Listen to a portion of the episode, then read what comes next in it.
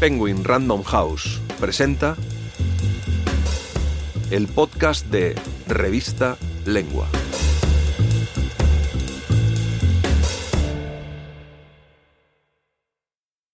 La destrucción o el amor, por Cristina Peri Rossi. Su nombre volvió a los titulares cuando en noviembre de 2021 se anunció que era ganadora del Premio Cervantes por su legendaria obra, una que viene escribiendo de forma ininterrumpida desde hace casi seis décadas. Narradora, poeta, ensayista, Cristina Peri Rossi comenzó a publicar en Uruguay con poco más de 20 años y a comienzos de los 70 ya era una voz incómoda en el clima previo al golpe militar, disruptiva, erótica, feminista y lésbica. Exiliada en Barcelona en 1972 y en París dos años después con ayuda de Julio Cortázar, cuando el franquismo se negó a autorizar su pasaporte español, su obra fue censurada y su nombre prohibido en su país hasta el regreso de la democracia en 1985, pero siguió circulando y expandiéndose hasta alcanzar dimensiones míticas dentro y fuera de él. Sobre exilios, literatura y resistencia, escribió Peri Rossi el discurso con que recibió el Cervantes este abril, pero también sobre mujeres, cuerpos y deseo, el material del que está hecho el cuento incluido en Desastres íntimos, Lumen, que Lengua publica a continuación. Este artículo contiene fragmentos del audiolibro Desastres íntimos, narrado por Estela Fernández y Nacho Béjar y producido por Penguin Audio.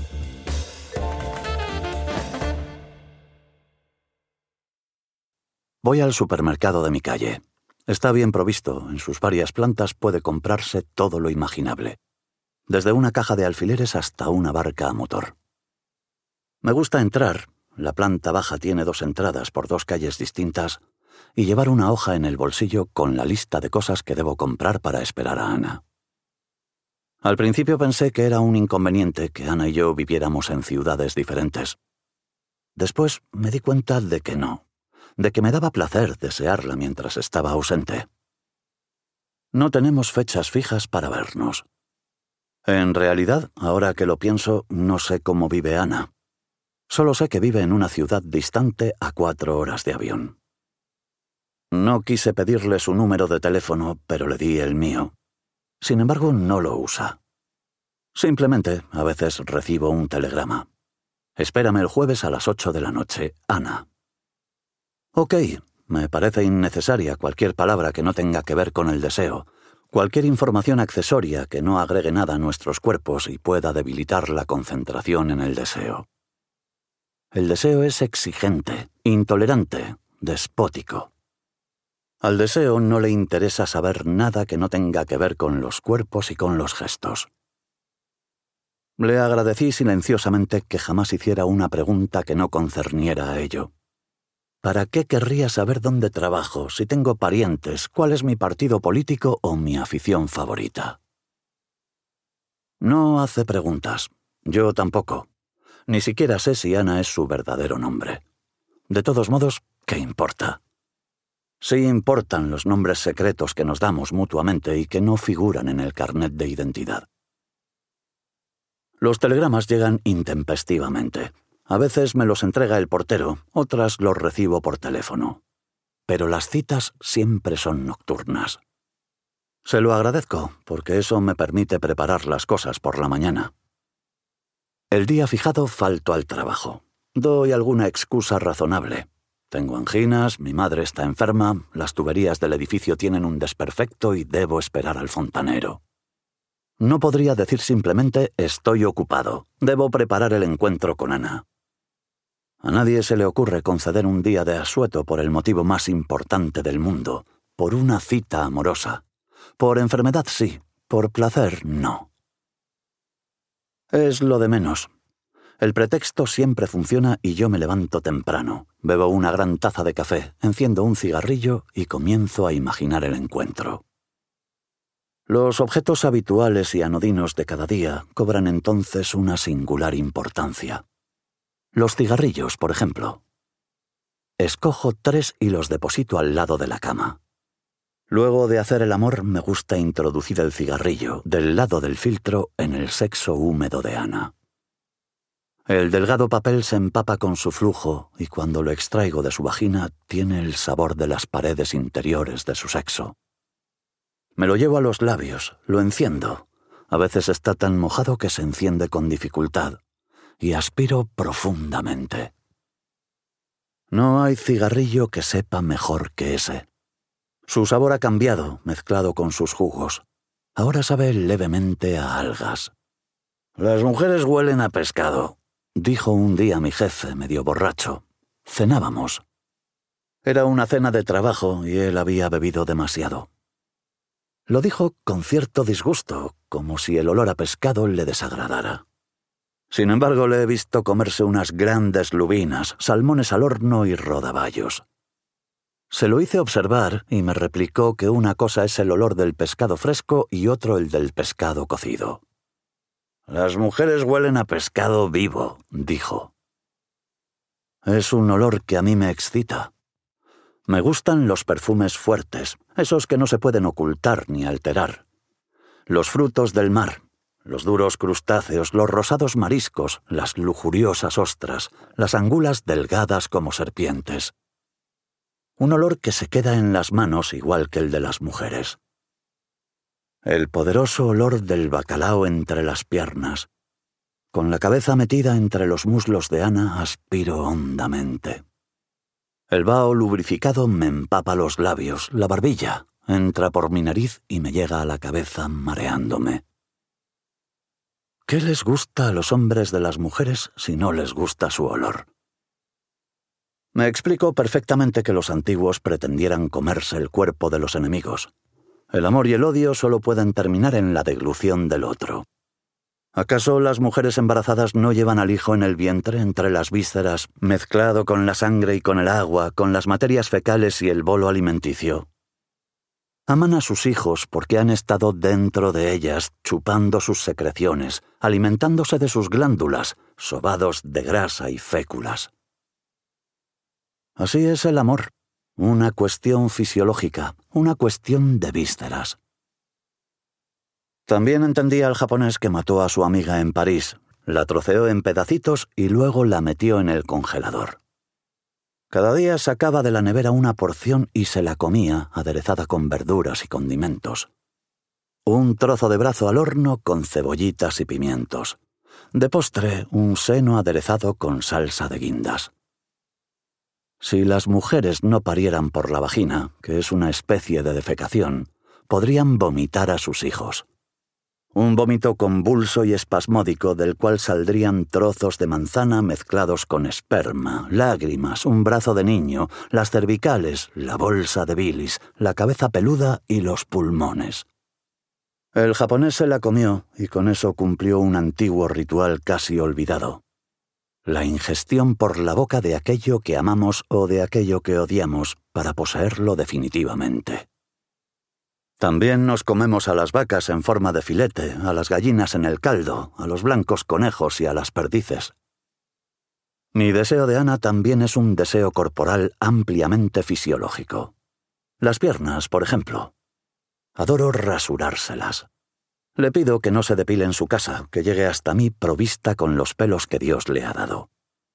Me gusta que venga con todas sus cosas mezcladas de fuertes olores, pelambres, secreciones y excrecencias.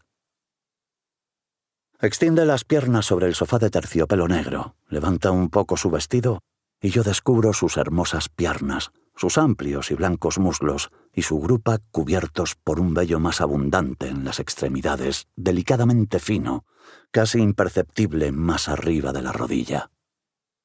Entonces deslizo un dulce aceite sobre sus piernas desnudas y las froto suavemente. Mis dedos se impregnan con la crema.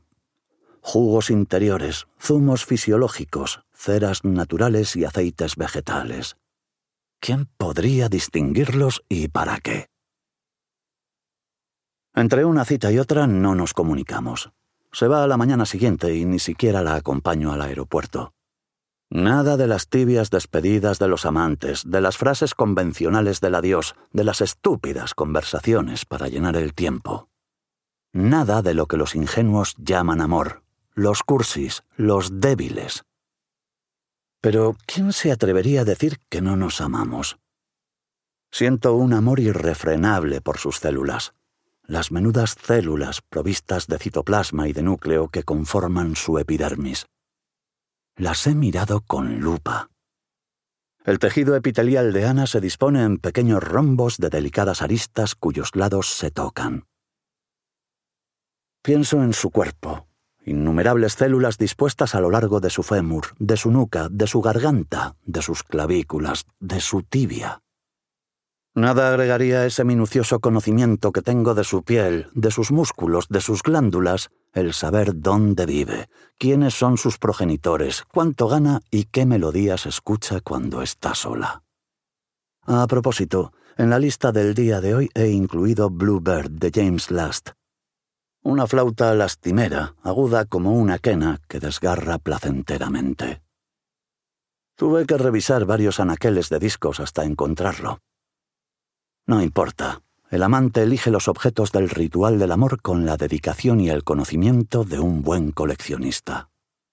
La esperaré con una fuente de fresas rojas que haré estallar sobre su cuerpo para que sangren. Alguna tendrá el tamaño exacto de su clítoris. Será como un acto homosexual, clítoris contra clítoris. El zumo rodará por los labios hinchados de su sexo. En la planta baja del supermercado me he entretenido en la sección de jabones. Hay algunos tersos resbaladizos de colores envueltos en celofán. Elijo tres. Uno verde con olor a pino para el vello de las axilas de Ana. Uno color salmón para su sexo y el lila, el color con que vestían a las brujas antes de quemarlas, para su espalda. Compro también un juego de velas en forma de nenúfares que flotan en una fuente de vidrio llena de agua, como un mar de senos cortados. Y las oscuras bolas del caviar iraní que me gusta depositar sobre su pubis, como escarabajos enredados en sus vellos. Comérmela y amarla es todo uno. Sobarla y saborearla. Mis glándulas mezcladas con las suyas, mi sudor a su sudor, mi bilis a su bilis, en el caos original de la tierra, en el magma inicial del cual nada era separable, lo sólido de lo líquido, los gases de las vísceras, la piel de los huesos. Se nace revuelto y se muere en la peor de las soledades, la de un cuerpo destruido que ya no tiene eco en otro cuerpo. Me pregunto si la gente se muere cuando ya no tiene otro cuerpo que responda al suyo. El jefe dijo ayer en un almuerzo de negocios que está contento con su matrimonio, que su mujer le comprende. Me he reído entre dientes. ¿Qué hay que comprender de ese gordo seboso que ingiere cantidades extraordinarias de alimentos depurados? Margarinas vegetales, yogures descremados, zanahorias deshidratadas. Que va al gimnasio tres veces por semana y realiza ejercicios espirituales una vez al año en un balneario de moda. Desconfío de los gordos. Convierten en grasa los instintos reprimidos. Sudan en la sauna, no en la cama. Yo, en cambio, no soy gordo. Lo consideraría una ofensa para la mujer que me ame. Las manos de Ana, cuando recorren mi costado, no tienen dificultad en descubrir bajo la superficie de la piel mis firmes huesos. Los toca con placer, los palpa, los distingue. Me comería un buen asado de tu costado, me dice. Lame mis tetillas y mete la lengua en mi ombligo, como se lamen los animales entre sí para curarse las heridas o demostrar su cariño. Mientras la espero, doy brincos por la sala como un chimpancé. Me golpeo el pecho, rujo, ando a cuatro patas. El animal que hay en mí se prepara para su fiesta. El otro día leí en una revista norteamericana que esa era una clase de terapia. Me reí. El psiquiatra yankee que recomendaba el ejercicio creía descubrir las virtudes profilácticas de volver a ser unos minutos por día el animal que fuimos. Olvidarlo se paga con la muerte, un estallido de vísceras enfermas que hablan a través de la destrucción por haber permanecido tanto tiempo en silencio. Yo no quiero la muerte de Ana. Sé que mientras nos amemos con los cuerpos primitivos, con la grasa de la piel que protege del frío, con los pelos de la nariz que cierran el paso a las bacterias, con el hígado palpitante que filtra las toxinas, no morirá. Solo mueren los cuerpos que han estado largo tiempo callados. Pero un día se casará. En su ciudad innominada, a cuatro horas de avión, contraerá matrimonio como se contrae una enfermedad. La enfermedad social. Su cuerpo encogido sobre sí mismo, sus vísceras en ebullición, sus glándulas henchidas, se recogerán para multiplicarse. Ella multiplicada en el Hijo curiosa partenogénesis de la cual surgirá una segunda Ana o un ano para cumplir con el destino de la especie. Yo, que como hombre no puedo dividirme, ni multiplicarme, ni albergar a otro, solo puedo aspirar como macho a comerme otro cuerpo, a aniquilarlo. No me ha sido dada la reproducción.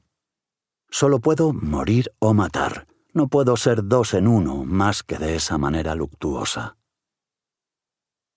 Ana, voz que se usa para denotar que ciertos ingredientes han de ser de peso o de partes iguales. Tu nombre, pues, es un error. Nunca seremos iguales. Nos amaremos, no obstante, en la diferencia hasta la destrucción. ¿Quién sobrevivirá de los dos? Tú para parir. Las mujeres dejan de interesarse por los hombres una vez que están embarazadas. El intruso que hemos inmiscuido en sus vísceras nos exilia sin remedio, nos aparta, nos excluye. Todos quedamos huérfanos de la mujer embarazada. Por eso nos volvemos hacia otras mujeres no madres, mujeres vacías que necesiten ser llenadas. Seguramente cuando ya no vuelvas tendré una depresión. La depresión no es una enfermedad del alma, como creen algunos. Es la enfermedad del cuerpo que ya no desea, que no sabe qué desear, que ha sido privado por alguna razón del objeto de su deseo. Entonces, en el no deseo, comienza a destruirse lentamente. Mis pelos dejarán de brillar con este lustre que les da el deseo. Mi torso se inclinará avejentado. Mi piel adquirirá ese tono blanquecino de los muertos que una civilización equivocada ha considerado superior mis manos se volverán insensibles y mi nariz ya no olfateará en los recovecos de otro cuerpo las sustancias primigenias. Envejeceré mientras tú amamantes a tu hijo. Él me privará de mi sustento. Pero para esa enemistad futura todavía hay tiempo. Cojo el teléfono y marco el número de la oficina. Pregunto por el jefe. No contesta enseguida porque es un hombre muy ocupado. Siempre tiene miles de trámites que resolver entre píldora y píldora. Un anabolizante, un digestivo, una grajea para la circulación y vitaminas antiestrés. Soy Carlos, le digo. Me duele la cabeza y estoy mareado. Algo que ha comido le sentó mal seguramente, dice mi jefe satisfecho de darme consejos. Tome un alcacelser y repose. Sobre todo, no ingiera ningún alimento sólido en el resto del día. Alimento sólido, pienso. Las nalgas de Ana con naranjas flambeadas. De acuerdo, digo y cuelgo. O quizás unas delicadas meninges en vinagreta. Si quieres leer este y otros artículos, entra en revistalengua.com.